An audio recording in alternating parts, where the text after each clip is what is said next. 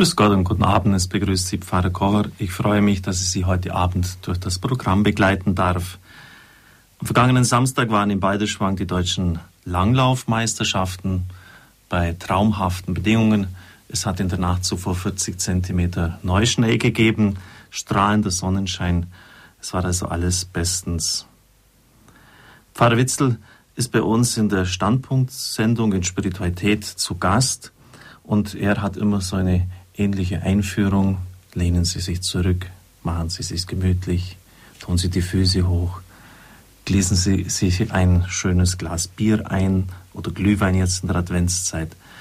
Und in diesem Sinn möchte ich eigentlich auch die heutige Standpunktsendung verstanden wissen. Lassen Sie sich verwöhnen. Sie werden sehr schöne Lieder hören. Wir haben eine CD erstellt, eine zweite CD nach der ersten vor zwei Jahren. Im Oktober wurde sie in Ravensburg produziert. Sie werden die Lieder vorgestellt bekommen, auch die Protagonisten, jene, die diese CD aufgenommen haben.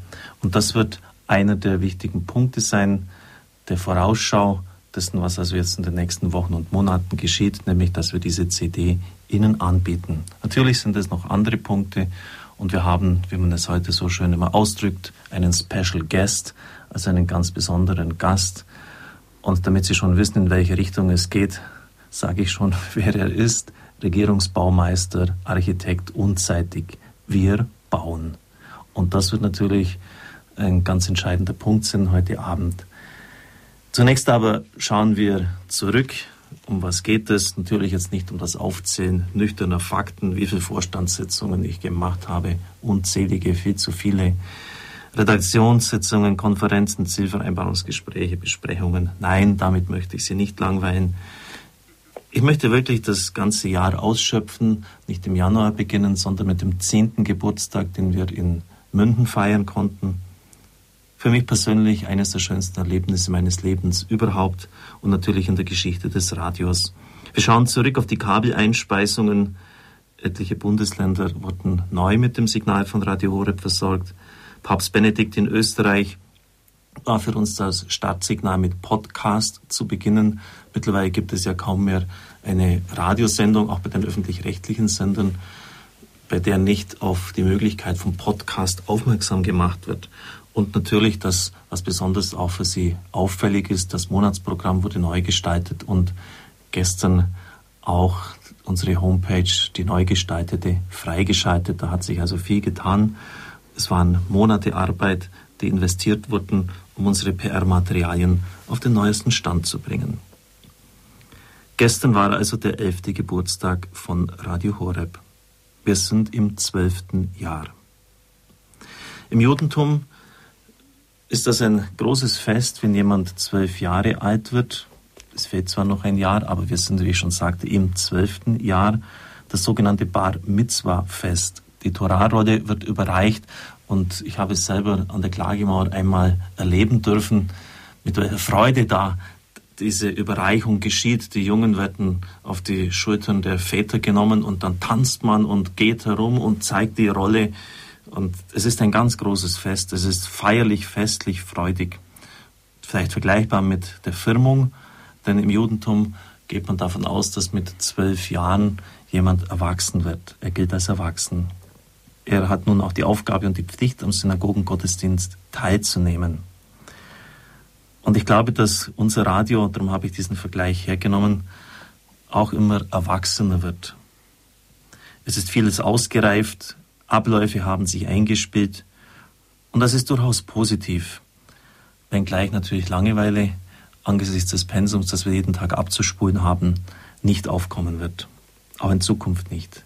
Und es gibt noch vieles zu tun. Das werden wir auch in der Sendung hören. Und ich glaube, dass wir im nächsten Jahr einen Riesenschritt in diese Richtung vorankommen. Wir haben die Weichen gestellt, gerade auch in personeller Hinsicht. In Balderschwang sind derzeit sechs Redakteure und Redakteurinnen tätig. Einen solchen Personalstand hatten wir noch nicht. Und wir hoffen auch, dass wir dann Praktikanten zumindest am Ende des nächsten Jahres einstellen können, die uns zur Hand gehen, einfache Dienste uns abnehmen, sodass die Redakteure sich auf das Wesentliche ausrichten und besinnen können. Die Feier des Geburtstags ist im katholischen Bereich in früheren Zeiten nicht sonderlich verbreitet gewesen. Da war es der Namenstag, den man gefeiert hat. Und der Regens, das heißt der Leiter des Priesterseminars, hat nicht sonderlich viel davon gehalten, wenn man Geburtstagsfeiern ausgerichtet hat. Begründung, jedes Kalb hat Geburtstag. Aber es hat keinen Namenstag. Das hat sich heute geändert. Und ich glaube, es ist gut so. Es ist gut, dass wir Geburtstag feiern. Ich habe mich hier auch umgestellt und sehe das mittlerweile anders. Denn das heißt ja, ich danke Gott für einen Menschen. Es heißt, es ist gut, dass es dich gibt. Wenn du nicht wärst, würde uns etwas fehlen. Du bist eine Bereicherung. Ja, du bist ein Geschenk. Und wenn das schon für ein Menschenleben gilt, dann natürlich für ein Werk Gottes, mit dem viele Menschen erreicht werden. Vielen Menschen auch der Weg bereitet wird, siehe das Evangelium des heutigen Tages, damit Christus ankommen kann in ihrem Herzen. Und ich glaube, wir würden vieles verspielen und uns verscherzen vor Gott, wenn wir nicht dankbar wären.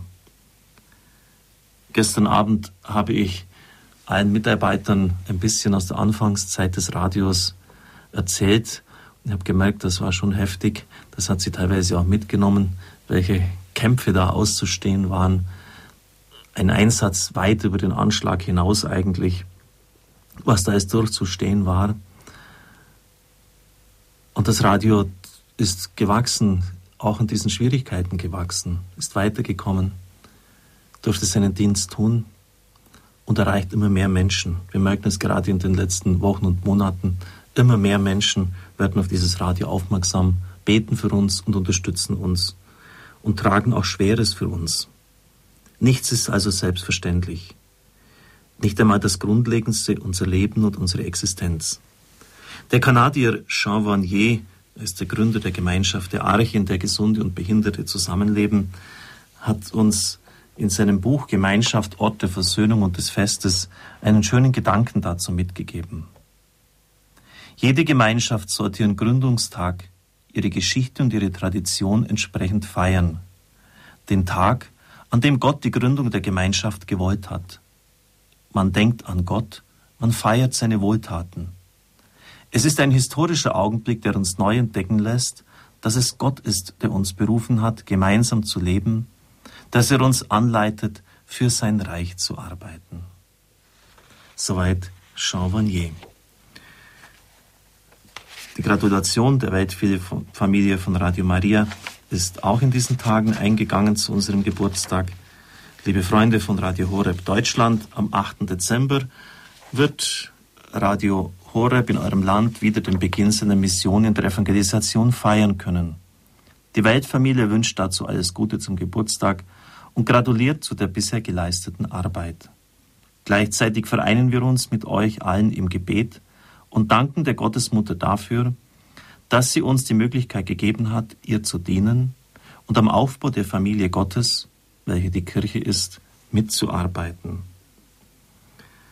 Anlässlich der beiden Welttage haben wir auch Grüße bekommen von unserem Partnerradio, Radio Maria in Tansania.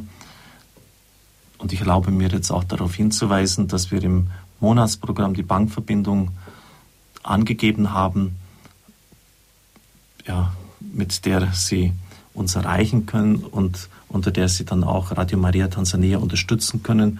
Bisher ist noch relativ wenig im vergangenen Jahr eingegangen und ich möchte deshalb auch ausdrücklich darauf verweisen. Aber hören Sie den Gruß unserer Freunde aus Tansania.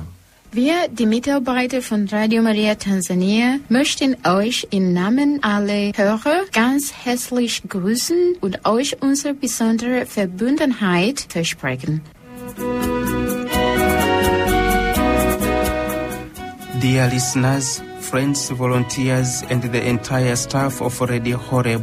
Liebe Hörer, Freunde, Ehrenamtliche und Mitarbeiter von Radio Horeb, ganz herzliche Grüße von Radio Maria Tansania. Als Teil derselben Familie sind wir sehr dankbar für eure spirituelle und finanzielle Unterstützung, welche die Erweiterung des Projektes von Radio Maria Tansania ungemein erleichtert. Zu unserer großen Freude dürfen wir euch mitteilen, dass die Arbeiten für die Errichtung der vier neuen Sendetürme bereits begonnen wurden. Der erste Sendemast ist fertig. Möge Gott alle segnen, die uns auf verschiedenste Art und Weise unterstützen. Mit besten Wünschen, verbunden durch Christus unseren Herrn, euer Pater Camillus Nikata, Direktor von Radio Maria Tansania.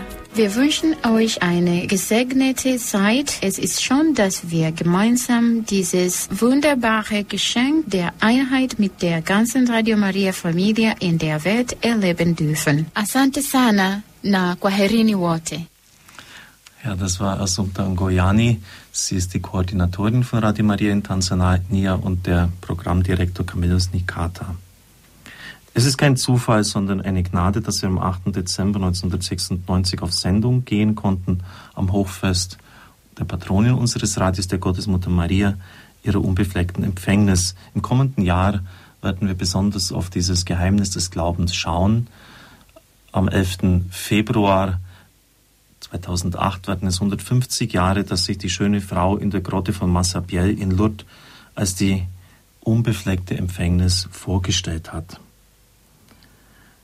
Dass dies nicht heißt, den Schwierigkeiten dieser Welt enthoben zu sein, keusch bewahrt zu werden, wird unser Mitarbeiter Gregor Dornis in einer Meditation, in einem Nachklang auf das gestrige Fest uns darlegen. Er ist bei mir im Studio. Guten Abend, Gregor. Guten Abend, Herr Pfarrer.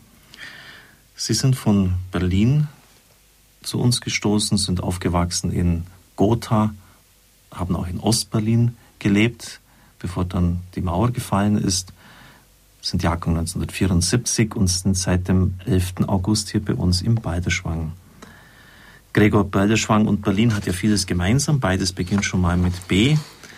Ähm, dann werden Sie aber die Gemeinsamkeiten schon erschöpfen. Ja, das ähm, zumindest ist Balderschwang auch sehr groß. es zieht sich doch ein ganzes Stück. Ja, ungefähr vier, fünf Kilometer mhm. zieht sich eine Gemeinde hin mit nicht einmal oder gut 200 Einwohnern. Gregor, der 8. Dezember ist auch für Sie persönlich ein wichtiger Tag in ja. Ihrer Biografie, in Ihrem Leben. Was ist da geschehen? Am 8. Der 8. Dezember war der Tag, an dem ich äh, konvertiert bin. Ich bin von Geburt evangelisch, also von der Taufe, seit der Taufe natürlich, evangelisch und am 8. Dezember 2002 konvertiert. Sie haben zwei Studiengänge, evangelische Theologie und katholische Theologie. Das finde ich ganz klasse. Sie haben es auch schon gemerkt, dass ich oft bei Ihnen nachfrage, Gregor, wo steht das in der Bibel? Mhm. Und, und wie habt ihr das Evangelische gelernt? Ich finde das wirklich gut, weil es wichtig ist, die, auch unsere evangelischen Glaubensbrüder von ihrer eigenen Glaubensbegründung her gut zu verstehen. Profitieren Sie viel davon, von diesem Doppelstudium? Ja, obwohl ich in der Tat gestehen muss, dass äh, vieles, viele Gedankengänge, die mir vor meiner Konversion nicht ganz klar waren, erst im Nachhinein äh, aufgegangen sind. Vieles habe ich erst auch wirklich auch innerlich auch zu schätzen gelernt, auch an den ähm, unseren evangelischen Mitgeschwistern, äh, was mir vorher nicht so deutlich war. Gregor, der 8. Dezember, Tag Ihrer Konversion, Tag der Gottesmutter Maria. Welche mhm. Bedeutung hat sie für Sie persönlich gehabt?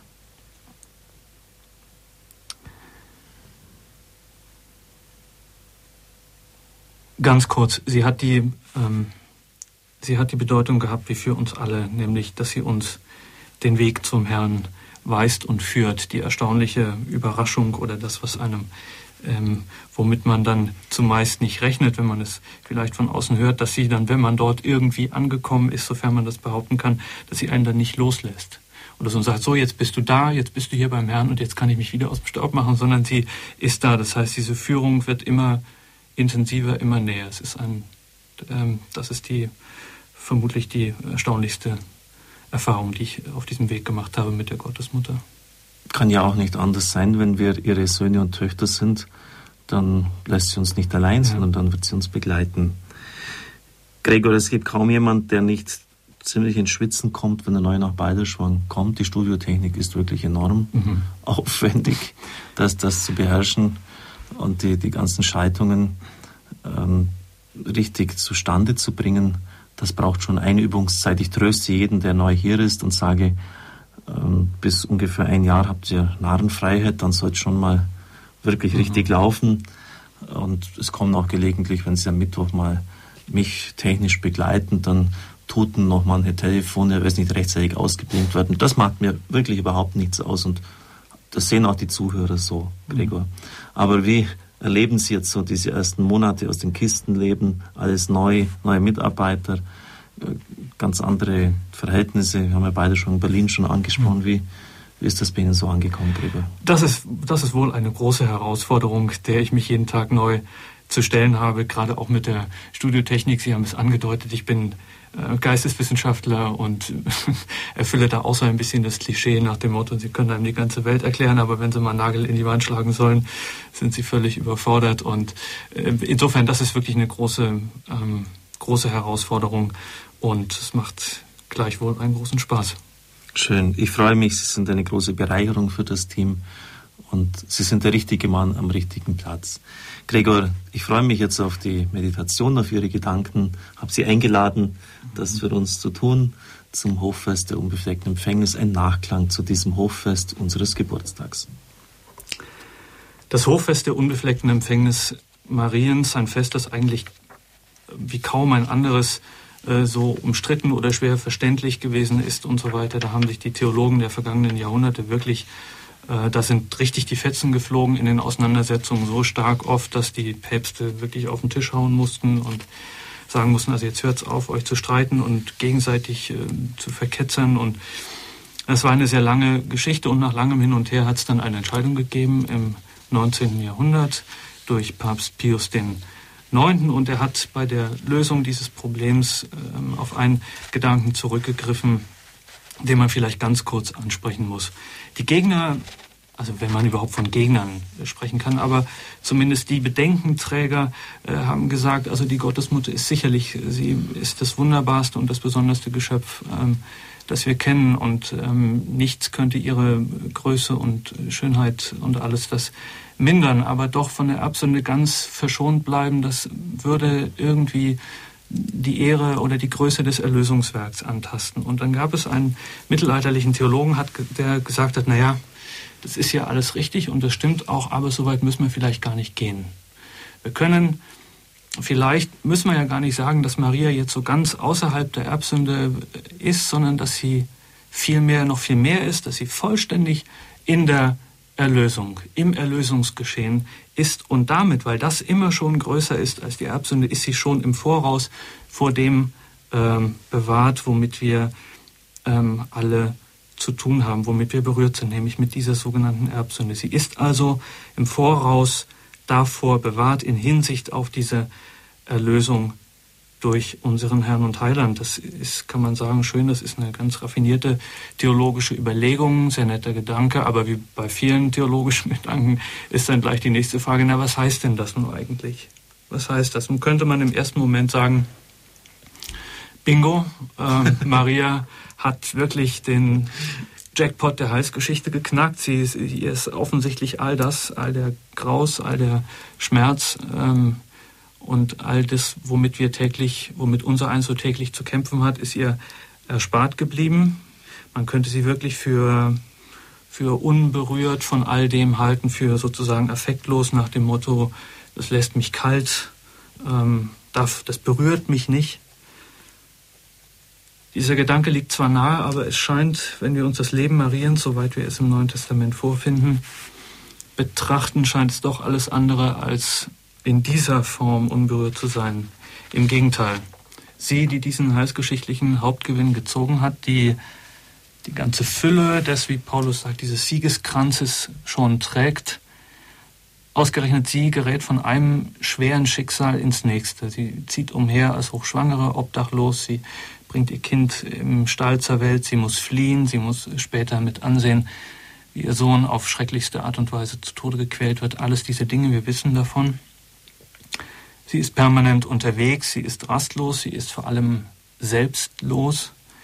Sie ist immer für andere da. Für Gott und die Welt ist sie da. Sie steht, meinte dieser Theologe, also dieser Gedanke des Mittelalters, die steht ganz, ganz in der Erlösung. Sie ist im Voraus erlöst. Und sie steht doch ganz auch in der Welt. Sie ist in dieser Hinsicht die Personifikation des Doppelgebotes der Liebe, des höchsten Gebotes, das unser Herr uns gegeben hat. Das einfach nur sagt, liebe Gott und liebe deinen Nächsten. Offensichtlich meint diese ihre Reinheit eben nicht jene abgeklärte, man könnte fast sagen, abgeklärte Ignoranz, die sich in eine flauschige Innerlichkeit zurückziehen und einfach aus der Welt hinaushebeln könnte. Das Gegenteil ist der Fall. Das Große in den Worten der Gottesmutter, das Große, das der Herr an ihr getan hat und um dessen Willen sie selig preisen alle Geschlechter, ist nicht jene fromme Käseglocke regloser Reinheit, sondern indem sie selbst ganz und gar von der Sünde verschont blieb, wird sie offensichtlich von den Folgen, wenn man so will, von dem Gesicht dieser Sünde, von ihren Schlägen, doppelt und dreifach getroffen. Sie bemerkt sie, sie bemerkt sie im umfassendsten Sinn dieses Wortes. Sie bemerkt das. Und eben da tritt sie mit uns in Verbindung. Sie ist das Geschöpf, das voll und ganz für die Welt steht. Ein altes ähm, ergreifendes theologisches Wort in der Erlösungslehre sagte, Gott ist Mensch geworden, damit wir vergöttlicht werden. Das Dogma sagt, behauptet, dass Maria dies bereits ist. Sie ist nicht Gott, sie ist ein Geschöpf, ein Mensch, wie du und ich, aber eben doch ganz anders vergöttlicht, verklärt, wie wir es sagen, also das, was wir erhoffen, ersehnen, worum wir in der noch so kleinsten und alltäglichsten Andacht bitten, nämlich um unser Heil und das Heil der Welt. Für dieses Heil der Welt steht die unbefleckte Empfängnis. Sie, die durch ihr freies Ja-Wort dem Herrn die ganze Welt vermittelt, unsere Mittlerin, sagen wir in, einem, in einer Anrufung Mariens, steht voll und ganz für diese unsere Welt und deren Erlösung durch unseren Herrn und Heiland, Jesus Christus. Und dies vom ersten Augenblick ihres Daseins an. Ihre von der Sünde im Voraus bewahrten Augen, dieser Blick, ihr unbeflecktes Herz, wie wir sagen, sieht ganz genau, wie es um uns steht. Ihr können wir nichts vormachen, so wie, so wie wir einem Menschen, der uns wirklich liebt, nichts vormachen können. Sie ist unsere Mutter, unsere Fürsprecherin. Und so haben wir in Maria eben auch das Urbild dessen, wozu unser Glaube uns antreibt, nämlich zur Nachfolge. Der Herr sagt, wer mir nachfolgen will, nehme sein Kreuz auf sich.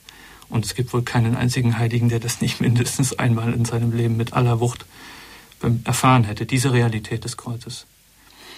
Nicht nur, aber auch und gerade diese Tatsache wäre einer der ernstesten Einwände, mit äh, dem sich ein Religionskritiker stellen müsste, wenn er behauptet, das Christentum sei so eine possierliche Vertröstungsideologie, mit der man sich das Leben ein bisschen süß macht und der Realität entfliehen könnte. Ganz im Gegenteil, wenn man darüber in aller Ruhe mal mit der Unbefleckten debattierte, und sich ihrem im Voraus erlösten radikalen Realismus stellen müsste, dann würden sich da vielleicht andere Urteile ergeben. In Anlehnung an eine Formulierung von Pater Josef Kentenich könnte man sagen, Maria ist nicht die Mitte des Christentums, aber sie steht in der Mitte. Sie steht in der Mitte, im Voraus von der Erbsünde bewahrt. In dieser Mitte, wo sich Gott und Welt auf die innigste und erhabenste Weise berühren, wo sich sozusagen Gerechtigkeit und Frieden küssen, wo Schöpfung und Erlösung sich berühren. Und dorthin können wir uns voll Zuversicht, voll Sehnsucht, voll Freude, also voll Glaube, Hoffnung und Liebe begeben in diese Mitte und mit unserer himmlischen Mutter diese Größe des Herrn preisen und dann jubelt auch unser Gott, unser Geist über Gott, unseren Retter. Gregor Dornes, Redakteur bei Radio Horeb, hat evangelische und katholische Theologie studiert. Maria hat den Jackpot der Heilsgeschichte geknackt. Das muss ich mir gut merken, diese Formulierung. Gregor sprach vom Jubel und das Magnificat Meine Seele preist die Größe des Herrn werden wir jetzt hören. Es ist aufgenommen worden vom Chor der Mitarbeiter von Radio Horeb auf der neuen CD Die Liebe macht uns eins. Radio Horeb, Rückblick und Ausschau auf unsere Tätigkeiten. Sie haben ein Lied unserer neuen CD gehört. Sie können es beim CD-Dienst oder beim Hörerservice bestellen. Und Sie wissen, weil wir gemeinsam nützig sind, werden Sie keine Rechnung von uns erhalten. Wir freuen uns natürlich, wenn die Unkosten, die nicht wenig waren, auch dann wieder erstattet werden. Rückblick. Wie ich schon sagte, möchte ich Sie nicht mit nüchternen Fakten, mit Sitzung, mit Administration belästigen, sondern die wirklich entscheidenden, aus meiner Sicht entscheidenden Dinge herausstreichen. Im Sommer musste ich einige Wochen aufgrund einer Krankheit pausieren und es ist mir wieder klar geworden, dass ich mich nicht in die ausführende Ebene hinein verlieren darf. Als Vorstandsvorsitzender habe ich die Richtlinienkompetenz wahrzunehmen, aber auch mehr nicht. Wir haben fähige Mitarbeiter im Radio, die auch bereit sind, Verantwortung zu tragen, wofür ich sehr dankbar bin. Dr. Stadtmüller hat mir am vergangenen Sonntag, als er bei Standpunkt zu Gast war, gesagt, er ist medizinischer Direktor von zwei großen Kliniken hier bei uns in der Nähe, dass er folgende Ziele habe. Von der Administration sich möglichst zurückzuziehen, Vorträge zu halten und Menschen zu begleiten. Und das sind genau auch meine Ziele. Also am Mikrofon zu sein, mit ihnen verbunden zu sein, ihre Sorgen, ihre Nöte, ihren Dank anzuhören, mit ihnen zu beten, Vorträge zu halten, aber zu versuchen, ja, möglichst dem Büro fernbleiben zu müssen. Das, was halt notwendig ist, muss getan werden.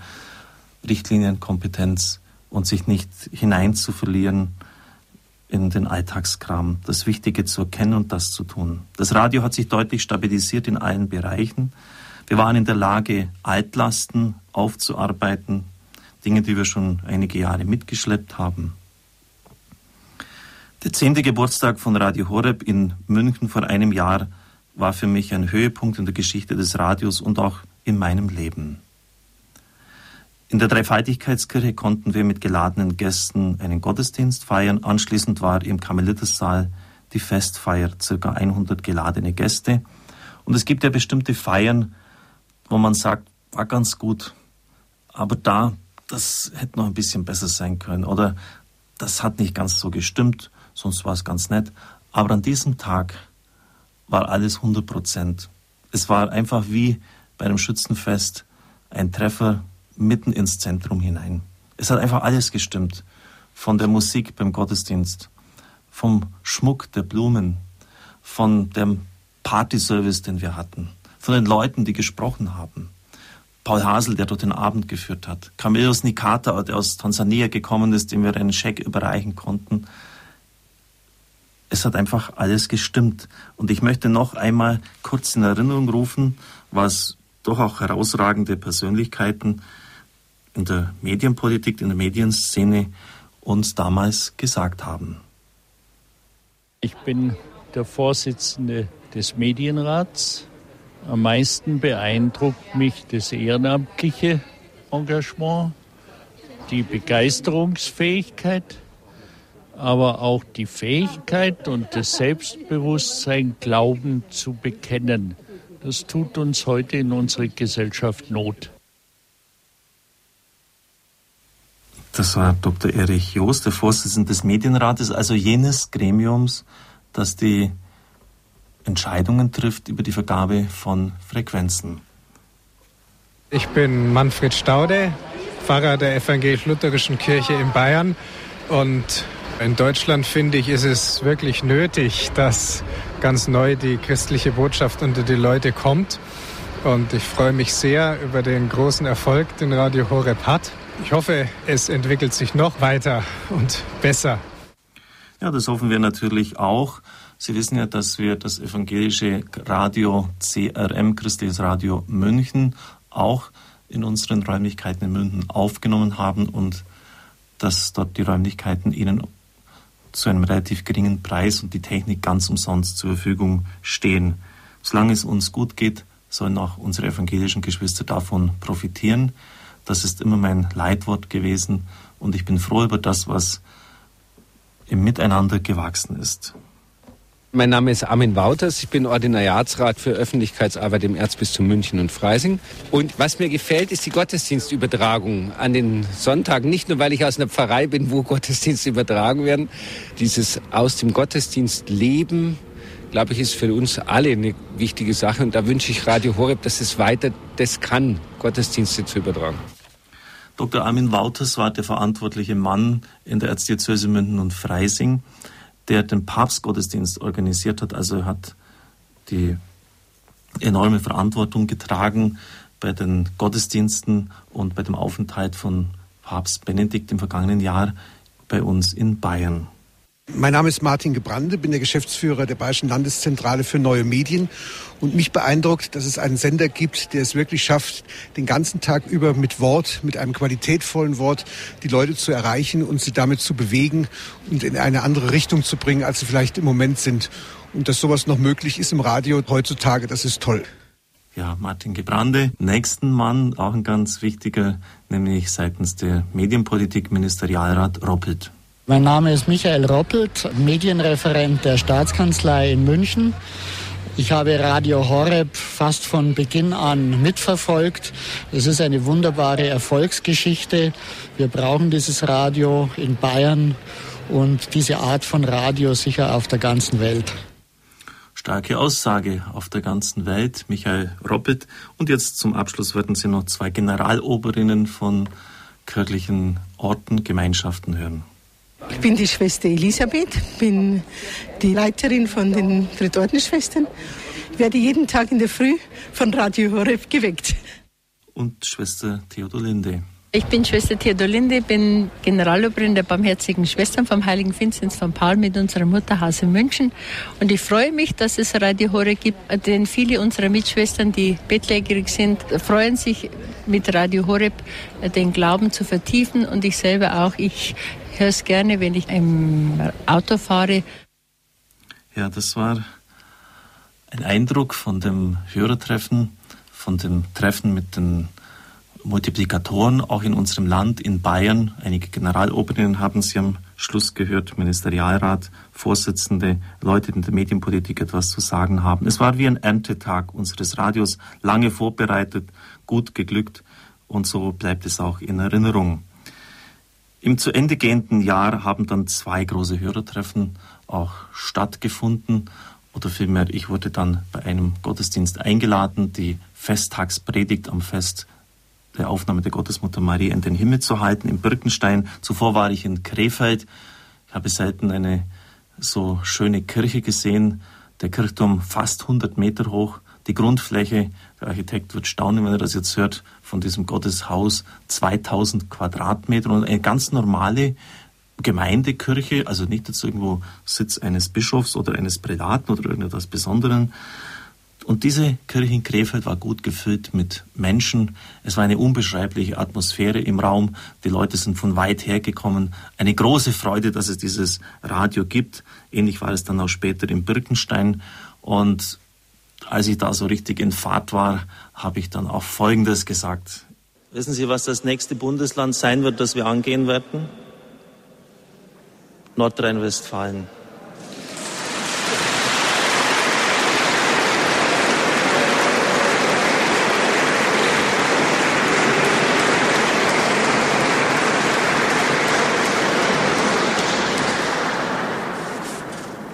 Ich wollte eigentlich Ihnen schon an dieser Stelle die Städte vorlesen.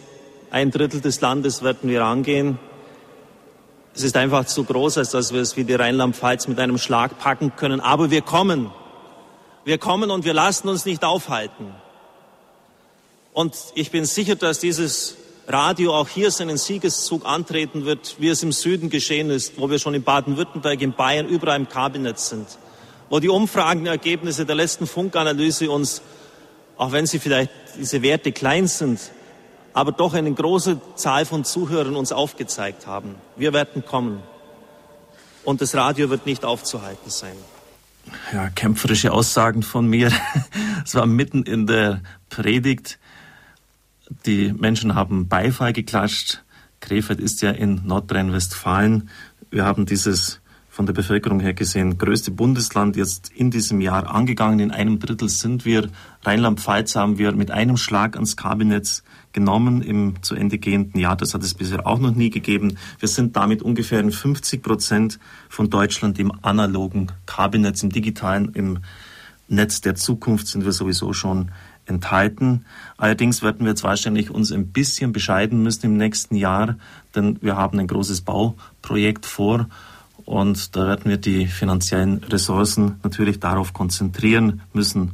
Aber vielleicht behält das Radio ja, seinen Drive, seinen Schwung bei, sodass wir vielleicht doch noch auch weitere Kabelnetze erschließen können. Wir werden eben schauen. Als Papst Benedikt in Österreich war, haben wir eine neue Initiative gestartet, Podcast. Podcast, das heißt, dass Sie Sendungen von unserer Homepage herunterladen können und dass Sie damit Radio hören können, unabhängig von der zeitlichen Vorgabe. Also immer wann Sie wollen, Sie laden das herunter, haben da so eine Art Walkman, wo Sie dann das anhören können. Wenn man bedenkt, dass die Podcast-Technologie erst im Sommer 2004 entstanden ist, das sind jetzt gerade drei Jahre her, und dass beim Medienverhalten der Jugendlichen heute, das weiß man aus Untersuchungen, ungefähr ein Drittel der für die Medien reservierten Zeit für Podcast verwendet wird, dann können Sie sehen, wie technologische Entwicklungen innerhalb kürzester Zeit durchschlagen. Das heißt, wir müssen hier präsent sein. Und ich weiß, dass die Zuhörerschaft von Radio Horeb ungefähr 40 aufwärts ist, so vom Durchschnitt her gesehen. Aber hier haben wir die Möglichkeit, auch jüngere Leute zu erreichen. Ich lese Ihnen Folgendes vor. Schon vor einigen Jahren, zurückgekehrt von meiner Reise zu meinem 34-jährigen Sohn in Dallas, Texas, muss ich Ihnen unbedingt schreiben. Ich möchte ihm einen Dank aussprechen, dass es www.hore.org, also unsere Homepage, gibt. Mein Sohn arbeitet seit einigen Jahren in den USA. Er war meist im Büro im Vormi am Vormittag. Und mir war es langweilig, ich war traurig. Da fiel mir plötzlich eure Homepage ein und ich bat meinen Sohn, diese einzugeben, einzuspeichern, sodass ich jederzeit Radio Horeb abrufen könnte. Da hörte ich nun eure vertrauten Stimmen in meiner Sprache und meine vormittägliche Einsamkeit war vorbei. Ein großes Gefühl der Freude und der Dankbarkeit überkam mich. Ich hatte Unterhaltung, keine Seichte, wie das vielen anderen Sendern der Fall ist, sondern Nahrung für Geist und Seele. Bevor ich Ihren Sender kannte, hatte ich Radio nie eingeschaltet. Aber seit ich diesen Sender einschalten kann, möchte ich ihn keinen einzigen Tag mehr vermissen. Und diese Meldungen, liebe Freunde, liebe Zuhörer unseres Radios, kommen täglich ein. Nicht nur einmal, sondern mehrfach. Und das zeigt eben, dass wir eine starke Familie sind, dass es ein Miteinander gibt, ein Netz ist, das Menschen trägt, das ihnen Sinn, Orientierung und Richtung für ihr Leben gibt. Zum Schluss, bevor ich dann auch jetzt nach der Musik den Dank noch einbringen möchte, die Neugestaltung natürlich des Monatsprogramms. Und das sind eben Dinge, die ganz besonders auffallen, weil es eben sichtbar, greifbar ist, ähnlich wie bei der Liturgiereform, als man da die Zelebrationsrichtung geändert hat und auch sonst Dinge. Das war sicher nicht das Entscheidende jetzt der Liturgiereform des Zweiten Vatikanums, aber da wird es eben sichtbar, dass sich etwas getan hat. Und so auch beim Programm. Wir haben sehr positive Rückmeldungen bekommen und ich bin dankbar, dass wir das farbig gestalten können, dass wir von diesem Blau-Grau-Druck jetzt weggekommen sind, dass wir auch farbige Fotos einstellen können. Auch unsere Homepage. Allein der Lastenkatalog, der bei der Homepage abzuarbeiten war, bei der Neugestaltung, waren 70 Seiten. Und ich weiß, dass viele Mitarbeiter da sogar Samstag und Sonntags gearbeitet haben, um das noch rechtzeitig fertig zu bringen. Auch hierfür ein herzlicher Dank. Ich bitte jetzt die Marion, dass sie ein zweites Lied unserer CD einspielt, der neuen CD, ebenfalls vom Chor des Radios gesungen. Dich, Gott Vater, wollen wir loben. Sie haben eingeschaltet bei Radio Horeb. Ein herzliches Willkommen an die Zuhörer, die uns im Großraum Münn auf der 92.4 hören, sowie auch an die Zuhörer von Radio Maria in Südtirol, ebenfalls über UKW und jene, die uns über Kabel und Satellit verbunden sind. Ich möchte den Rückblick abschließen mit einem Dank. Zunächst einmal das, der Dank für das Gebet der Zuhörer in der Sommerzeit, die für mich nicht ganz einfach war. Es war eine schwere Zeit und ich habe mich durchgetragen gefühlt durch hunderte Briefe, Gebete, die zum Himmel geschickt worden sind und das ist nicht selbstverständlich. Immer wieder, wann sind Sie wieder da? Wir freuen uns, wenn Sie wieder am Mikrofon sind irgendwie bin ich doch Padre Horeb, wie es man ihn nennen, also irgendwie so der geistliche Vater. Es war immer die Erfahrung, dass das Gebet Türen öffnet, auch scheinbar Unmögliches möglich macht. Vor zwei Wochen saß an dieser Stelle, wo jetzt Architekt unzeitig schon Platz genommen hat, der Diözesanrichter Ernst Freiherr von Castell, Monsignore Castell, Studienfreund von mir. Und ich habe ihm dann nach der Sendung einige Hörerbriefe hingelegt, Zeugnisse von Zuhörern, und er hat gesagt, ich wünschte mir, ich hätte nur einmal einen solchen Brief. Als Eherichter hat er permanent mit Streitigkeiten zu tun. Man wundert sich dann, äh, wenn man so die Schilderung des anderen Partners in der Ehe hört, warum man den überhaupt geheiratet hat, wenn der nur böse war, weil es eben in der Sicht dann, wenn es auseinandergeht, äh, sich oft dann die Perspektiven so verzerren. Aber da ist mir wieder klar geworden, es ist ja gar nicht selbstverständlich, dass diese positiven Rückmeldungen bei mir alle landen. Auch der Dank hierfür. Er hat wörtlich gesagt, du Glücklicher, ich wünschte mir, ich hätte wenigstens einmal einen positiven Brief. Also dann ist jetzt ja, die Adventszeit, Zeit auch bei vielen geistlichen Gemeinschaften Bilanz zu ziehen. Habe etliche Briefe bekommen, wo Leute mir mitgeteilt haben, wir haben jetzt 83.000 Miese gemacht, also Defizit, wissen nicht, wie wir es ausgleichen können. Andere sagen, wir sind heilfroh, dass wir einigermaßen eben sind. Und es ist, ja, dank Ihrer Spenden so, dass wir immer noch auf der Überholspur sind und nicht einmal das Gas reduzieren müssen. Und das ist schon etwas ganz Wunderbares, gerade in der heutigen Zeit. Es ist nicht selbstverständlich. Auch hierfür ein ganz herzliches Vergelt's Gott. Ich weiß, dass viele sich das Geld vom Mund absparen. Bekomme etliche Briefe, wo es wieder heißt, ich habe eine schmale Rente, aber dieses Radio muss unterstützt werden. Vergelt's Gott hierfür. Es gab ganz auffallende Gebetserhörungen. Herr Moch und ich saßen mittwochs hier, haben gesagt, jetzt wird's richtig teuer. Wir brauchen ein gutes Mischpult und das können wir nicht gebraucht kaufen, wie das, was jetzt vor mir ist. Es ist auch ein neues, aber da sind Radios den Jordan hinuntergeschwommen und wir konnten sie günstig erwerben. Haben also beste digitale Mischpulte für 15.000 Euro, sonst kosten sie 30.000 kaufen können. Eines für Balderschwang, eines für Münden. Aber das Neue, was wir brauchen, wird 65.000 kosten. Am nächsten Tag rief jemand an und sagte, das Geld ist schon auf dem Weg, ihr werdet es erhalten. Dann haben wir Übertragungsteams ausgerüstet, die im Umkreis von 20, 30 Kilometer um ihren Ort herum, wo sie zu Hause sind, Liturgie übertragen. Kostenpunkt 45.000. Immer wenn die Technik von mir etwas will, weiß ich, jetzt muss ich tief in die Tasche greifen. Und bin schon mal, ja, weiß dann schon immer, wenn der Mauch mich vorbereitet, dass es wieder um Geld geht. Auch hier, es hat nicht lange gedauert, hat jemand angerufen hat gesagt, die 45.000 werdet ihr bekommen. Das ist nicht selbstverständlich. Und es ist natürlich auch bei uns nicht Tischlein deck dich nur angesagt, wo wir einfach so mit dem Finger schnippen müssen und dann kommt das Geld. Aber es belastet eben den Haushalt doch sehr, wenn diese außerordentlichen Zugaben und Ausgaben noch zum Gewöhnlichen hinzukommen. Und deshalb danke ich Ihnen von ganzem Herzen, dass Sie sich ansprechen lassen, dass Sie sich berühren lassen, dass Sie sagen, das Radio ist schön, das Radio ist wichtig, wir brauchen Evangelisation, wir brauchen gute Arbeit, wir brauchen qualifizierte Evangelisation, nicht von irgendwelchen Stümpern, von Leuten, die ihre Ideologie von sich geben, sondern dass die wirklich fundiert ist, von der Bibel herkommt, von der Tradition der Kirche her, aus diesem Reichtum schöpft und es uns schenkt. Vergelt's Gott hierfür. Auch, dass wir äh, in der Bilanz wieder zulegen konnten, wie ich schon sagte, dass wir auf der Überholspur unterwegs sind und nicht jetzt wieder einscheren müssen, sondern dass wir immer noch darauf bleiben dürfen. Ja, wir sind eine richtige Hörerfamilie. Reinhold Schneider, das war einer der ganz großen Denker vor einigen Jahrzehnten, hat im Krieg die Sonette geschrieben, deutschen Soldaten Halt gegeben, schrieb einmal, die Kirche, das sind nicht Gruppen, Verbände, Vereine. Sobald der Sturm sich erhebt, werden diese mühsam aufgeschichteten Haufen von Laub und Steu zerstieben.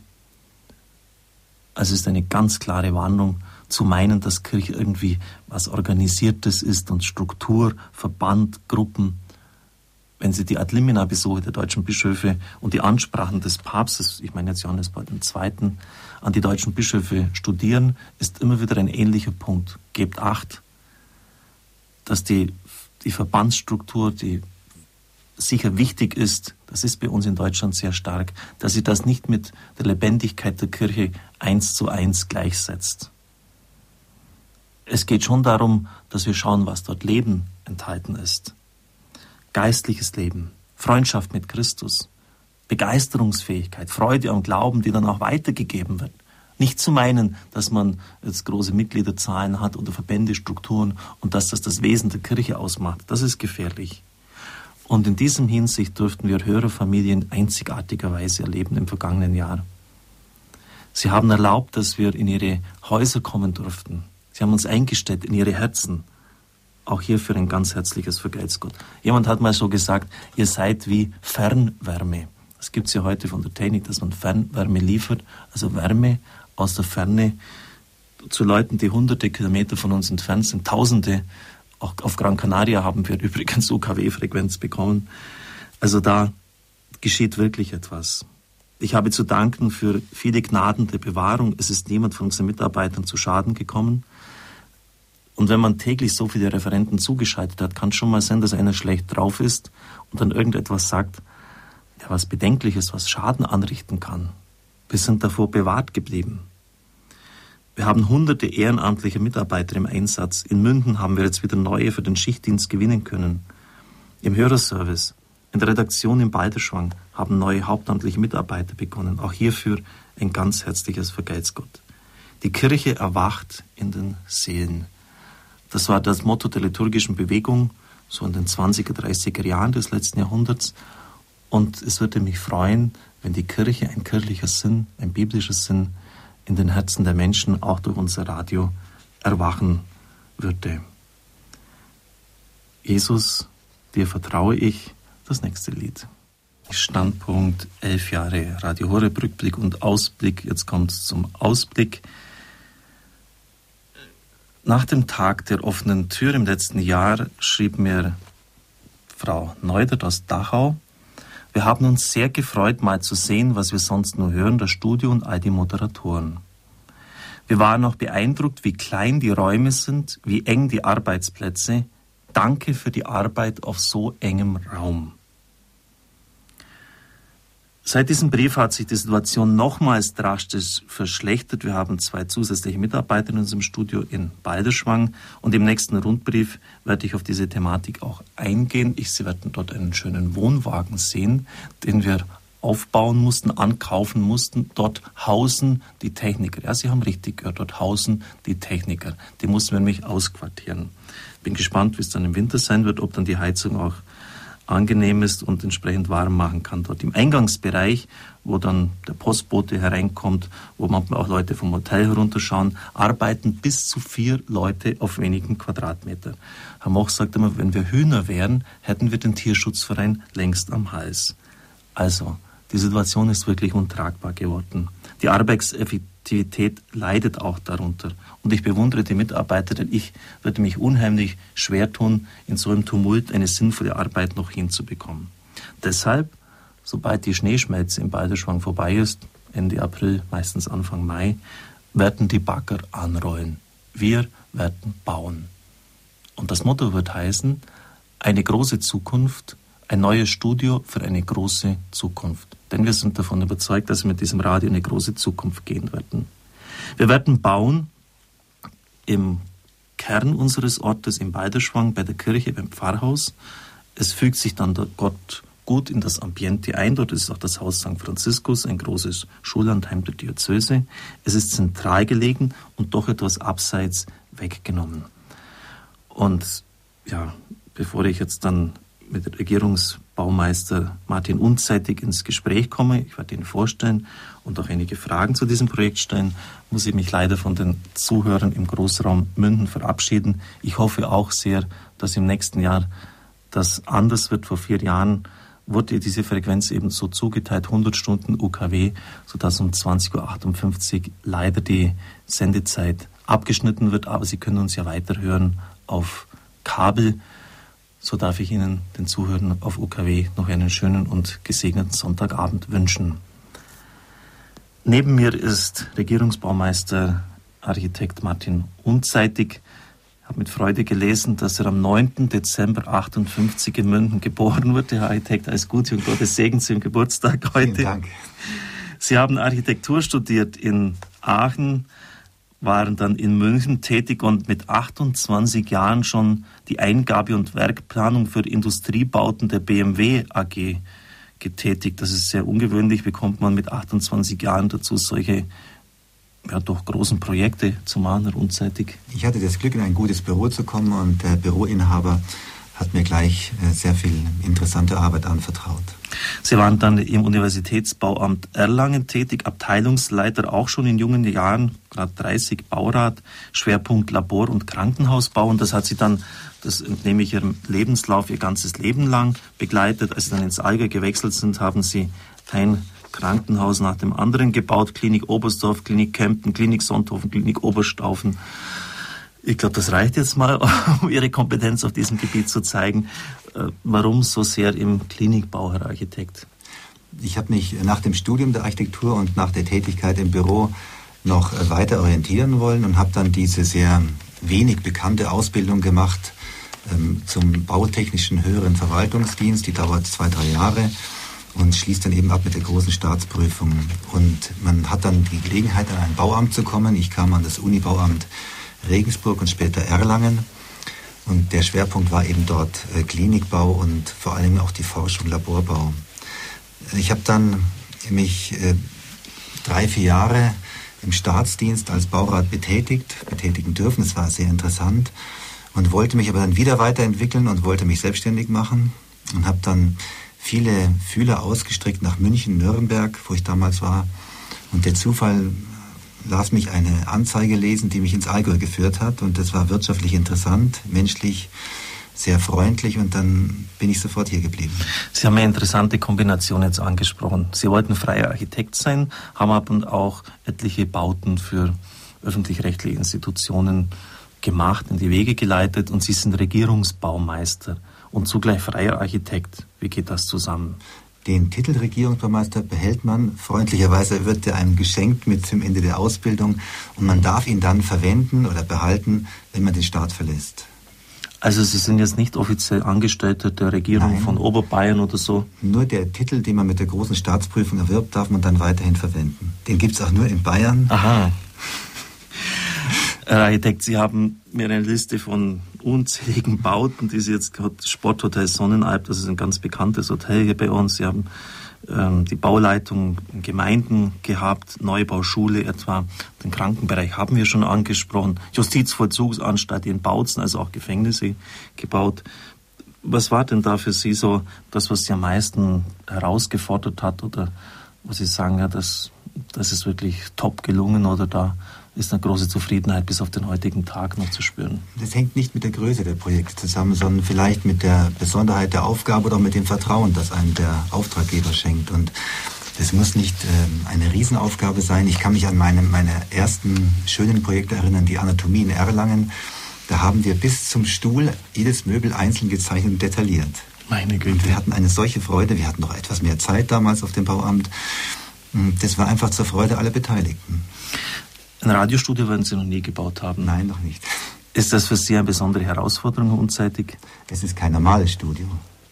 Das ist ja schon mit dem Zweck verbunden und auch mit Ihrem Namen und ich habe Sie ja inzwischen schon kennengelernt und es ist auch ähm, keine leichte Aufgabe, weil es ja auch mit äh, einem sakralen Inhalt ver verbunden ist, nämlich mit der Kapelle. Die hat uns ja bei den ersten Gesprächen schon sehr beschäftigt. Ja, genau, Herr Unzeitig. Gehen wir Medias in Res hinein, wenn Sie das jetzt schon antippen. Ähm, Warum die Kapelle? Was ist damit besonders verbunden? Wir haben eigentlich, äh, wir sollen ein Gebäude bauen, wir nennen es Medienhaus, mhm. und es hat sehr verschiedene Inhalte, die gar nicht zusammenpassen eigentlich. Und wir sollten es so harmonisch gestalten, dass es auch ein kompaktes und schönes Gebäude ist. Und wir sollten auch der Kapelle den Raum gewähren, den sie verdient. Und deswegen haben wir uns ja in dem ersten Gespräch mit Ihnen sehr früh darauf verständigt, dass wir vielleicht doch in das erste Obergeschoss gehen, dass die Kapelle auch mithilfe dieser Wiederkehr, ich hoffe, den Hörern ist es verständlich, also einem Quergiebel im Dach, mhm. den richtigen Raum geben, um ihm ja vielleicht vorstellbar wie einem kleinen Mittelschiff in einer Kirche äh, auch die Bedeutung der Mitte zu, zu verhelfen. Wenn ich eine Führung hier mache durch unser jetziges Studio, sage ich, und jetzt kommen wir in die Zentrale, ich meine das nicht äh, irgendwie abgehoben oder nur lustig, wenn ich die Kapellentür öffne. Das ist für uns das Wichtigste. Der Herr ist hier bei uns in der Eucharistie. Das ist für mich keine Kleinigkeit. Und ich wollte deshalb auch, dass der eucharistische Christus, der Tabernakel, die Wohnung Gottes unter den Menschen, im Zentrum des Baus steht. Also in dieser Wiederkehr, wie Sie sagen. Schön, habe ich jetzt auch was dazugelernt. Herr Architekt, bleiben wir gleich im ersten Stock oben. Also dort, wo die Mitarbeiter sein werden, ist die Kapelle. Und was ist um die Kapelle herum? Wir haben eigentlich drei Flügel, wenn wir es so nennen dürfen. Wir haben in der Mitte die Kapelle, wie gesagt. Und wir haben, wenn ich jetzt von unten schaue, das Studio als einen Teil und auf der anderen Seite die Redaktion mit acht Räumen. Und so ist die Gliederung. Und äh, was man hier am Radio nicht vermitteln kann, was man nur beschreiben kann, ein wunderbarer Blick in die Berge. Das ist traumhaft. Und auf der anderen Seite von den Redaktionsräumen, also jenseits von der Kapelle, was wird dort sein? Dann schauen Sie, das Studio. Das Studio. also da werden Traum Studios mit einem traumhaften Blick auf die Bergwelt sein. Aber nicht üppig, also wir haben auch hier eine sehr strenge Maßgabe, einen wirtschaftlichen Rahmen einzuhalten. Ja. Wenn ich das erwähnen darf. Nein, es ist wichtig, auch für die Zuhörer, die sollen jetzt nicht den Eindruck bekommen, dass wir hier jetzt die Sponsorenstiefel anhaben. Ähm, wir mussten einfach schauen, dass wir, dass wir es auch noch bezahlen können. Herr Architekt, das werden Sie ja immer man kann vieles machen, aber das Geld ist immer das Problem. Das ist eigentlich heute das Hauptthema, aber es ist auch verständlich. Und als wir jetzt im Juli diesen Jahres, ich habe das heute nochmal nachgelesen, wann es genau war, ähm, den Vorentwurf soweit fertig hatten, dass wir ihn präsentieren konnten und dann dazu die Kosten ermittelt hatten, dann haben wir uns wie eine Schnapszahl am 7.7.2007 bei mir im Büro getroffen mhm. mit mehreren, ihrem Vorstand und haben dann beschlossen als Fazit, dass wir die Kosten um 20 Prozent senken. Das ist ganz wichtig auch, liebe Zuhörer. Wir brauchen die Räumlichkeiten, es ist klar. Aber es muss einfach auch finanzierbar sein, bezahlbar sein, auch im Hinblick auf die Situation vieler Spender. Das ist wichtig, das ist ganz entscheidend. Herr Architekt, immer die, die klamme Frage des Bauherrn, werden Sie die Kostenvorgabe des Vorstands einhalten können? Jetzt vor laufendem Mikrofon.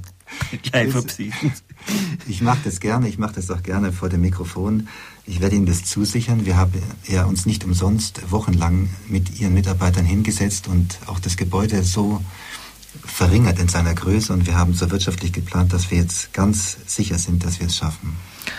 Ich freue mich natürlich sehr darüber. Ich werde Ihnen auch noch sagen, was derzeit noch offen ist, was wir noch an Finanzmitteln brauchen. Wir haben ein eigenes Spendenkonto eingerichtet, ein eigenes Baukonto. Architekt, haben wir schon mal das Wichtigste, die, ähm, das erste Stockwerk besprochen. Also in der Mitte die Kapelle, links oder rechts, je nachdem, wo man steht, dann die Redaktionsräume, acht auch mit der Möglichkeit, dass dort Praktikanten mitarbeiten können und auf der anderen Seite gegenüberliegend dann die Redaktionsräume, wirklich so, also von Sendetechnik her gesprochen, das Allerheiligste dann dort, das auch bei anderen Sendern abgeschirmt ist, wo nicht einfach jeder Zutritt hat, weil dann wirklich die Mikros sind und wo man Tausende, Hunderttausende Leute auch hoffen wir später erreichen kann. Aber bleiben jetzt mal ganz am Boden oder sogar unter dem Boden. Der Baugrund im Allgäu ist nicht ganz leicht, ist immer ein bisschen schwierig. Was ist dort notwendig? Wir haben uns äh, ganz am Anfang gleich drei Standorte angeschaut, die für den Neubau in Frage gekommen wären. Und davon waren zwei vielleicht naheliegend, weil sie sehr nah an ihrem jetzigen Studio sind. Aber das war auch nur der einzige vorteilhafte, das vorteilhafte Argument. Sie waren äh, aus planungsrechtlicher Hinsicht bedenklich und deswegen haben wir sehr früh im Einvernehmen mit Gemeinde und Landratsamt hm, geschaut, ob wir einen besseren Standort finden und der, das ist der jetzige, direkt bei der Kirche, der allerdings, wie aber viele Grundstücke hier im Allgäu, einen nicht so vorteilhaften Baugrund aufweist, den wir verbessern werden. Mit, Womit? Mit Bohrpfählen. Mit Bohrpfählen. Also da können wir sicher sein, dass dann nicht das Gebäude abschmiert oder irgendwie. Entschuldigung, im Bayerischwag ist alles möglich. Also das, auf, das Haus auf Fels sein. Wir haben von einem sehr, sehr kundigen Büro das untersuchen lassen und die haben dazu sehr gute Vorschläge gemacht. Den Grund konnten wir von der Diözese erwerben. Das war noch kurz bevor ich in den Urlaub gegangen bin. Mitte August waren wir bei Notar in Immenstadt, haben das notariell beurkundet. Wir haben also ungefähr 8000 Quadratmeter da ist noch Platz, dass wir uns an Zukunft ausdehnen können. Gut, vom Untergrund Jetzt dann gehen wir ins Parterre rein. Was wird uns dort alles erwarten, Herr Architekt? Also das Haus hat eine sehr symmetrische Ausrichtung und Struktur. Sie betreten das Haus in der Mitte, auch wenn Sie von der Seite kommen, und betreten eine Halle, ein Treppenhaus. Und geradeaus gehen Sie dann in einen großen Konferenz- und Besprechungsraum, an dem weitere Sozialräume angegliedert sind. Und ähm, ein wesentlicher Teil ist der linke Teil wiederum, der sich unter dem Studio befindet, nämlich die Technik für das Studio. Die ist ebenso groß wie das Studio selber. Das wird den meisten, glaube ich, nicht klar sein, wie viel mhm. Technik hier im Hintergrund notwendig ist. Ja, das ist gewaltig. Wir wollen ja auch Praktikanten äh, beschäftigen, zusätzliche Mitarbeiter der Technik einstellen. Das Technikzentrum auch direkt unter dem Studio macht ja auch Sinn, wenn da die Leitungen dann noch hochgehen. Und auf der anderen Seite noch. Ist noch ein bisschen Platz für Gäste, dass Sie auch mal Gäste empfangen und beherbergen können. Wunderbar. Herr Architekt, ähm, wann schätzen Sie das jetzt so die, äh, die ersten Planungen, wo man auch das, das Haus jetzt so optisch vor sich sehen kann, wann Sie da so weit sein werden? Das wird Januar, Februar sein. Gut. Vielleicht noch eine letzte Frage. Die Zeit ist schon fortgeschritten. Wir wollen auch noch unsere CD vorstellen. Sie haben jetzt mich kennengelernt, etliche von den Mitarbeitern. Habe Sie nie gefragt, welche Konfession Sie angehören. Ähm, ich nehme an, dass bei den bisherigen Bauten vielleicht sakrale Räume jetzt nicht die Priorität dargestellt haben. Sie haben erzählt, dass Sie äh, auch den Auftrag hatten, Kapellen etwa in Kliniken zu planen, mhm. zu projektieren. Ähm, wie erleben Sie denn Radio Horeb? Ich kenne von Radio Horeb ja leider nur jetzt Sie und Ihre Mitarbeiter, weil das, das ist schon mal eine ganze Menge, oder? Ja. Ich habe das jetzt zufällig mal im Auto im Großraum München empfangen, mhm. aber ansonsten ist es ja nicht äh, auf UKW so einfach möglich. Ne? Ich habe Sie sehr angenehm und sehr, sehr zuversichtlich kennengelernt, was mir besonders gut gefällt. Ja, und in dieser Zuversicht, liebe Freunde unseres Radios, darf ich Ihnen auch mitteilen, dass wir schon einiges ansparen konnten weil jemand auch das mitbekommen hat, dass wir bauen und hat uns auch geholfen. Was wir derzeit noch brauchen an Finanzmitteln im nächsten Jahr, was wir aufbringen müssen, ja, das ist schon viel. Das sind ungefähr noch 900.000 Euro, was wir brauchen. 900.000 Euro. Das wird die Aufgabe, die Herausforderung des nächsten Jahres sein. Es ist nicht wenig, aber ich bin zuversichtlich und wir werden es auch schaffen. Ich habe auch dafür Sorge getragen, dass auf unserer Homepage ein Baukonto bekannt gegeben worden ist. Ich brauche jetzt nicht die Bankverbindung nennen, Sie können das auch beim Hörerservice erfahren. Und vielleicht gibt es jemand, der, es gibt ja durchaus auch sehr vermögende Menschen in unserem Land, der sagt, dieses Radio ist klasse, das unterstütze ich. Ich würde mich sehr freuen. Bitte helfen Sie uns. Herr Regierungsbaumeister, hätte ich fast gesagt Direktor, das ist nochmal eine Stufe höher. Also das war ich nicht. befördere Sie permanent. Es ist wunderschön, dass Sie heute, Sie haben ja sicher auch immer sehr anstrengende Zeiten jetzt, müssen viel planen und, und auch viel äh, vorbereiten. Ich danke Ihnen, dass Sie heute an Ihrem Geburtstag, am 49. Geburtstag eigens gekommen sind. Vielleicht wollen Sie zum Schluss noch irgendetwas den Hörern mitgeben. Nein, ich wollte nur sagen, es war mir auch eine Freude, an Geburtstag hier zu sein und wir werden alles dafür tun, dass es ein wunderschönes Medienhaus wird. Danke, alles Gute und Gottes Segen. Vielen Dank. Elf Jahre Radio Horeb, Geburtstag unseres Radios am vergangenen Samstag, Rückblick und Ausblick. Das war natürlich der Ausblick schlechthin. Regierungsbaumeister, Architekt Unzeitig war zu Gast. Ja, jetzt ist es heraus. Jetzt wissen Sie, was uns die letzten Monate auch umgetrieben hat. Wir müssen bauen. Nicht, weil wir wollen, wir müssen bauen. Es sind einfach unerträgliche Verhältnisse hier geworden, von räumlichen her gesehen und es ist notwendig, dass wir das Radio auf ein solides Fundament stellen. Klar, es wird viel kosten, aber ich bin zuversichtlich wie die vergangenen Jahre, dass das möglich ist. Wenn es ein Werk Gottes ist, dann sind letztlich nicht wir die Macher, sondern jemand ganz anderer. Aber natürlich auch, es muss mit Maß und Ziel geschehen. Sie haben es mitbekommen. Der Vorstand hat nochmals das Raumprogramm um 20 Prozent reduziert. Da hat es natürlich im Gebälk geknirscht aber es war einfach notwendig. Wir wollen keinen Luxusbau, wir wollen das, was wir brauchen, mehr nicht. Themenwechsel. Vor zwei Jahren haben wir eine CD herausgegeben, Lieder von Adelheid Niklasser gesungen. Du für mich war der Titel damals. Adelheid ist uns jetzt aus Koblenz verbunden. Guten Abend, Adelheid. Guten Abend. Wie war denn die Reaktion damals auf Ihre CD? Ja, nur gut. Freude hat es bereitet und auch heute noch, wenn ich Menschen begegne, einfach Hörern begegne, ähm, drücken sie ihre Dankbarkeit aus. Es hat mehrere Neuauflagen gegeben. Adlerheit, wie viel waren es denn jetzt insgesamt? Oh, das fragen Sie mal lieber den Stefan. Okay, muss ich mir Öffentlichkeitsarbeit. Sie wissen das nicht einmal. Also stolz sind Sie offensichtlich nicht.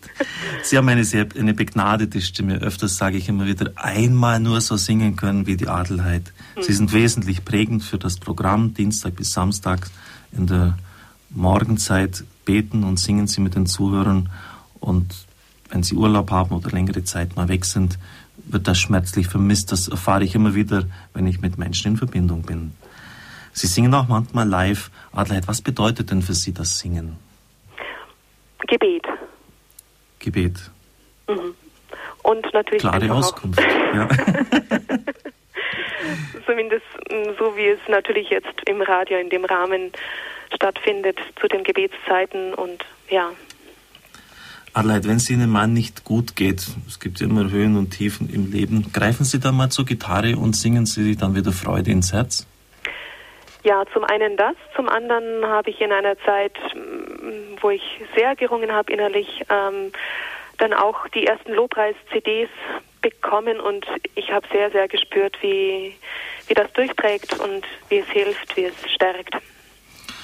Adelheid, Sie haben auch wieder Solo-Beiträge bei der neuen CD. Wie viele sind das? Nennen Sie vielleicht mal die Titel. Das, was wir eben gerade gehört haben, Vini Santo Spirito, das habe ich mit meiner Schwester Imelda gesungen. Ein zweites habe ich mit meiner Schwester gesungen, Zünde an dein Feuer, Herr im Herzen mir.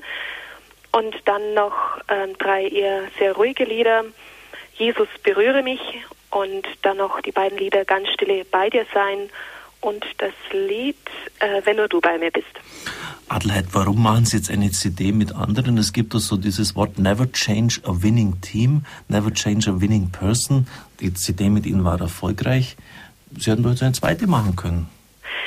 Oh mal, wir haben so viel ähm, Begabungen in unserem Radio, so viele Leute, die gut musizieren können, singen können. Ähm, ich finde, das wäre schade gewesen, jetzt äh, ja das nur auf mich zu konzentrieren. Ich finde, die anderen sollen auch mal zu hören sein. Genau. Und die anderen werden wir jetzt auch hören. Aber zunächst einmal noch Adelheid. Wir hören ein bisschen rein. Ich darf verraten, es ist mein persönliches Lieblingslied von der neuen CD. Aha. Ja, Adelheid, Jesus berühre mich. Aha, schön. Adelheid Niklas, äh, Jesus berühre mich, nur einmal so singen können wie die Adelheid. Ja, da können Sie sich wirklich freuen auf diese CD. Ich denke, dass die Leute beim CD-Dienst, beim Hörerservice sich morgen warm anziehen müssen, denn das Telefon wird sicher durchläuten und es ist natürlich ein ideales Geschenk für Weihnachten. Sie können es orten, Sie können es bestellen. Natürlich sind wir dankbar, wenn unsere Unkosten erstattet waren. Die waren diesmal schon etwas höher als bei der ersten CD. Aber es soll auch ein Geschenk für Sie sein. Zwei Wochen waren elf Mitarbeiter unseres Radios in Ravensburg bei der Gemeinschaft Immanuel. Der Leiter des Tonstudios Wolke 17, Christoph Spörl, hat die Technik durchgeführt, auch organisatorisch vieles in die Hand genommen. Auch unsere Techniker waren mit dabei. Herr Moch, Michael Wielert, der ja selber schon auch einige Erfahrung hat beim Herausgeben von CDs. Gruppen managed, hat immer wieder vorbeigeschaut, vieles auch für uns getan. Choraufnahmen haben mit, wie ich schon sagte, elf Mitarbeitern stattgefunden. Am Klavier war Christine Fischer, sie ist noch dazugestoßen, an der Geige Angela Bär. Die Arbeitszeit war von 9 Uhr morgens bis Mitternacht, ja, Sie haben richtig gehört, bis Mitternacht, auch gelegentlich bis 4 Uhr morgens. Also es war ein enormer Einsatz von allen Mitarbeitern, der hier eingebracht worden ist. Und eine koordinierende Aufgabe hat Stefan Neubacher wahrgenommen. Guten Abend, Stefan. Hallo, Herr Pfarrer, guten Abend und hallo, liebe Hörer von Radio Horeb. Stefan, wir müssen noch vom vorigen Gespräch etwas abarbeiten. Wie hoch war denn die Gesamtauflage der ersten CD? Also insgesamt wurde die CD von, von Adelheid, also ihre Bescheidenheit, ehrt sie. Ähm, ich habe die nackten Zahlen hier und insgesamt wurde die CD von Adelheid ca. 10.000 Mal bestellt. Ist schon eine ganz schöne Menge. Allerdings, ja. Stefan, Deutschland sucht einen Superstar. Da waren Sie mit dabei vor einigen Jahren. Und ein Superstar wird man nur, wenn man gut singen kann. Von 20.000 Leuten, die ursprünglich angetreten sind, waren Sie unter den letzten 20. Was, welche Bedeutung hat Musizieren, hat Singen für Sie? Ja, es war schon immer eine, ein schönes Hobby. Ich habe ja damals, ähm, bin ich ja nicht mit Lobpreis angetreten, sondern eher mit ähm, weltlichen Titel und ich hatte ja eigentlich vorher ähm, überhaupt keinen Bezug zu Lobpreismusik und bin auch erst ähm, durch, durch Radio Horeb eigentlich so in die, in die Lobpreismusik eingestiegen und ähm, Was war denn Ihre Musik früher, Stefan? vor Ihrer Bekehrung sozusagen? Ja, ich äh, habe äh, sehr heftige Musik gemacht. Also teilweise lässt sich es auch heute noch nicht verbergen. Auch einige meiner Lieder auf der CD sind ja auch etwas schwungvoller. Also ich äh, habe mich dann eher dem Rock- und Pop-Genre zugewendet. Welche Lieder von der CD, Stefan, sind von Ihnen? Also einmal Quelle aller Freude, dann habe ich ein Lied geschrieben, Heilig heißt es. Und dann das heißt, Sie haben geschrieben, Stefan? Das heißt, ich habe ähm, den Text und die Melodie selbst geschrieben, also habe oh. dieses Lied äh, komponiert. Selbst komponiert? Genau, und dann Herr, wie du willst. Mhm. Und dann habe ich noch zwei Lieder geklaut sozusagen, beziehungsweise ähm, die bereits bestanden und ich habe sie im Prinzip neu aufgenommen. Das ist ein englischer Titel, auch vielleicht eine Neuerung in, im Rahmen von Radio, von einer Radio Horeb CD, auch ähm, äh, anderssprachige oder ausländischsprachige Titel mit einzubringen. Das ist einmal Above All und einen spanischen Titel Tu Pureza englisches Lied bei Radio Horeb. Stefan, was werden die älteren Zuhörer bei uns da sagen? Ich, ich übernehme etwas die Rolle des Revoluzers und bin auch schon sehr gespannt auf die, auf die Rückmeldungen der Hörer. Ja, Stefan, ich weiß jetzt nicht in Verlegenheit bringen. Also wir werden das Lied gleich hören. Ich finde es wirklich schön. Und ja, es ist vielleicht auch ein, eine Möglichkeit, wenn Radio Horeb hat eben eine bestimmte Hörerschicht, wenn sie dieses Lied hören, es auch Jüngeren weiterzugeben. Es sind, es sind wunderschöne englische Texte und es ist ein, wie Sie es gesagt haben, ein englisches Lied bei insgesamt 16. Also das ist sicher noch im Toleranzspektrum enthalten. Und ein spanisches Lied, weil auch Spanisch die Sprache ist, die Sie gut sprechen, Stefan. Vielleicht noch etwas zur Organisation. Äh, sie haben das ziemlich in die Hand genommen, Stefan. Wie viel Zeit haben Sie da hineingesteckt und, und, und wie war das für Sie da?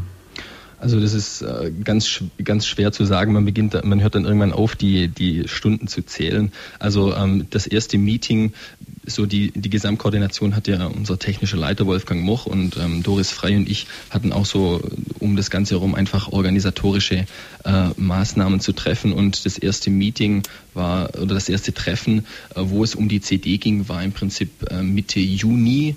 Und dann kann man sagen, also kontinuierlich wurde eigentlich vorbereitet, sodass wir insgesamt vier Monate Planungsphase und Durchführungsphase hatten und dann eben natürlich sehr anstrengend oder beziehungsweise sehr arbeitsintensiv waren eben die Aufnahmen vor Ort, weil durch das, dass wir sehr viele Mitarbeiter äh, oder dass sehr viele Mitarbeiter an der CD teilgenommen haben, ähm, von verschiedenen Standorten auch, hatten wir nicht die Möglichkeit, uns regelmäßig zur Probe zu treffen, sondern es musste wirklich ähm, jeder ähm, bekam die Noten und musste seine Stücke im Prinzip einüben. Und wir hatten im Prinzip nur einen äh, richtigen Probetermin. Und äh, da war natürlich auch etwas, äh, ja, man hatte irgendwie das Muffesausen, ja, wenn mit Leuten, die wir geredet haben, mit denen wir geredet haben, die sagen, ihr seid ja alle verrückt, ihr probt einmal und geht ins Studio. Normalerweise probt man zwei Monate und geht danach ins Studio. Aber ähm, ja, es hat alles sehr gut funktioniert und das war sicherlich auch getragen durch das Gebet und durch viel Heiligen Geist einfach. Herr Stefan, auch danke für Ihren Beitrag, für die Koordination. Sie haben sich enorm eingebracht, waren sicher zusammen mit Doris, die jetzt neben mir im Studio ist, die entscheidende Kraft, die das vorangebracht hat. Von Michael W. Smith stammt das nächste Lied. Sie singen es man könnte es, man kann das ja kaum mehr auseinanderhalten, so gut, Stefan, fast schon wie Michael W. Smith und die Marion spielt das Lied ein. Radio Horeb, das war Stefan Neubacher, Above All Powers. Er hat ein Lied von Michael W. Smith hergenommen und ich meine wirklich ganz hervorragend dazu gesungen. Wir haben es gehört, dass nicht nur Stefan, sondern auch Doris Frei in der Organisation der Durchführung dieser CD federführend war. Guten Abend, Doris. Guten Abend, Herr Pfarrer. Hallo, liebe Zuhörer. Sie waren auch zuständig für die Auswahl der Chorlieder und die Zusammenstellung des Chors. Welche Lieder haben Sie denn da ausgesucht? Ja, wir haben einige Kriterien festlegen müssen für die Liederauswahl, nämlich der Chor einerseits, dass er relativ klein war, er musste klein gehalten werden und eben wie es der Stefan schon gesagt hat, es mussten Lieder sein, die gut ins Ohr gehen, damit man nicht allzu lange für die Proben aufwenden muss. Und so haben wir uns entschieden für Lieder der Gemeinschaft Emanuel, die bei uns eigentlich recht bekannt sind hier im Balderschwang, weil wir sie im Team auch oft singen und vom Chor ist auf der CD sind folgende sechs Lieder zu hören. Veni Sancte Spiritus, es ist die Pfingstsequenz, die vertont wurde.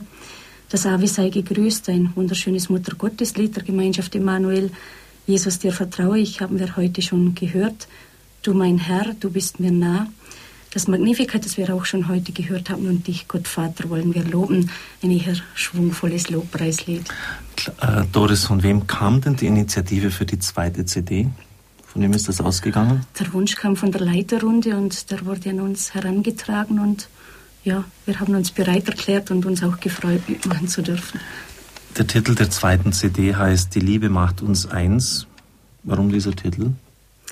Der hat sich eigentlich während der Produktion ergeben. Wir hatten den Titel nicht, bevor wir ins Studio gegangen sind, sondern wir haben uns bewusst einfach auf dieses Projekt auch eingelassen und beim Lied Du mein Herr, du bist mir nah heißt beim Refrain die letzte Zeile Die Liebe macht uns eins. Und irgendwie ähm, die Initialzündung zu diesem Titel kam von der Adelheid, die sagte, das wäre doch ein toller Titel. Und das hat uns allen eigentlich gefallen, weil es auch Programm ist dieser CDs. Wir haben schon gesagt, es ist sehr viel drauf zu hören, sehr viel Verschiedenes. Und das Schöne ist, die Liebe macht uns trotz dieser Verschiedenheit eins und das hat uns sehr gefallen und wir sind jetzt eigentlich sehr glücklich mit diesem Titel. Doris, ich habe den Lebenslauf von Ihnen noch vor mir, die Bewerbungsunterlagen mir für die Sendung nochmals rausgeholt. Sie waren in der Musikhauptschule in Thüringen, jetzt nicht das Thüringen, das ostdeutsche Bundesland, das ist auch ein Ort in Vorarlberg 87, 89. Sie waren dann im Bundesoberstufenrealgymnasium unter besonderer Berücksichtigung der musischen Ausbildung im Landeskonservatorium Feldkirch. Sie spielen Cello, Klavier und Gitarre. Das prädestiniert natürlich für eine Tätigkeit im musikalischen Bereich bei Radio Horeb. Im nächsten Jahr wird eine Herkulesaufgabe auf Sie warten in diesem Bereich. Was haben Sie vor? Ja, die Musik sollte ganz neu strukturiert werden. Es ist jetzt eigentlich schon seit zwei Jahren meine Arbeit, zu der ich leider nicht sehr viel komme. Ähm, die, Arbeit wird sein, das ganze Musikarchiv noch einmal aufzuarbeiten, die Musikdatenbank so weit zu bringen, dass wirklich jeder Titel, der in der Datenbank ist, auch bedenkenlos abgespielt werden kann. Das ist im Moment leider noch nicht so, da ziemlich viele verschiedene Menschen oder Personen, die einmal beim Radio waren, daran gearbeitet haben und da sind noch so ein paar Altlasten drin, die einfach auch ausgemistet gehören, jetzt unter Anführungszeichen. Dann haben wir uns als Ziel gesetzt, dass die Musik einfach qualitativ hochwertig ist, dass eine Ausgewogenheit durch den Tag ist. Sie haben es auch schon erwähnt, die Hörerschaft. Wir haben ein sehr bunt gemischtes Publikum, würde ich sagen, alle Altersstufen. Und da soll für jeden etwas dabei sein, ohne dass es jetzt für manche abstoßend wird, sondern dass es wirklich ausgewogen ist. Das ist eine unglaublich wichtige Aufgabe. Wir mussten für die GEMA Messungen durchführen, wo wir an jedem Tag in einer Woche genau festgestellt haben, wie viel Musik, wie viel Wortanteil wir haben und waren selber erstaunt. Ein Drittel des Programms ist Musik. Also das ist keine Kleinigkeit, das ist eine enorm verantwortungsvolle Aufgabe, die Sie hier wahrnehmen, Doris. Nun kommen immer wieder auch CDs, es sind manche gut dabei, die man auch einsetzen kann.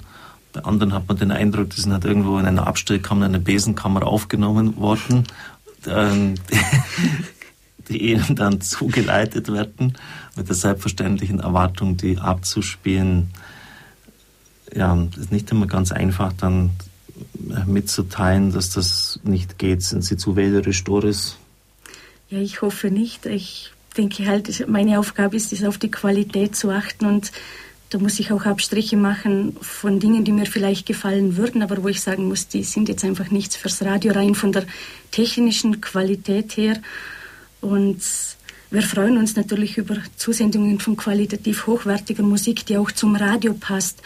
Ähm, es nützt uns nichts, wenn es keine christliche Musik ist, wenn es Musik ist mit Texten, die man unmöglich in einem christlichen Radio einfach auch senden kann, oder wenn, wie schon, wie Sie gesagt haben, ja, die Qualität einer Besenkammer ähnelt einer Aufnahme in der Besenkammer.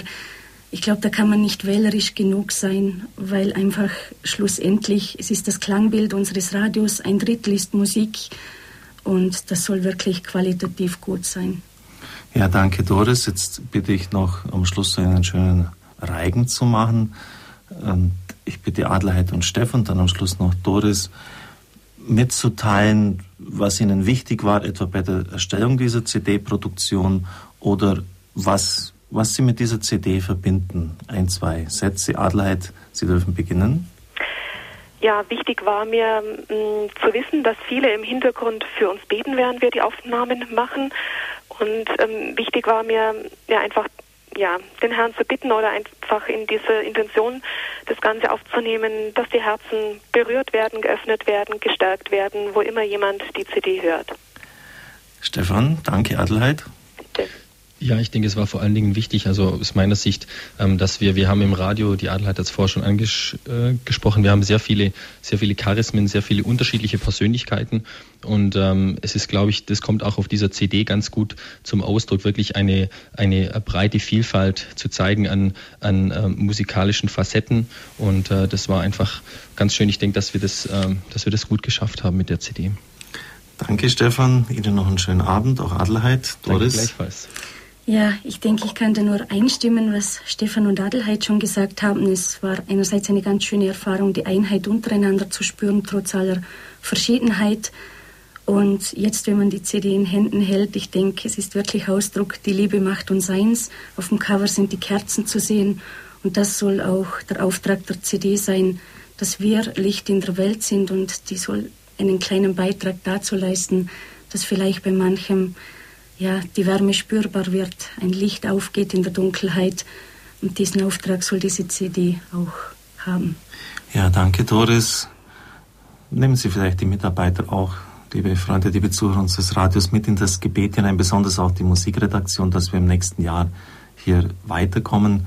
Deshalb haben wir auch personell aufgestockt, um Doris diese Kapazitäten freizugeben.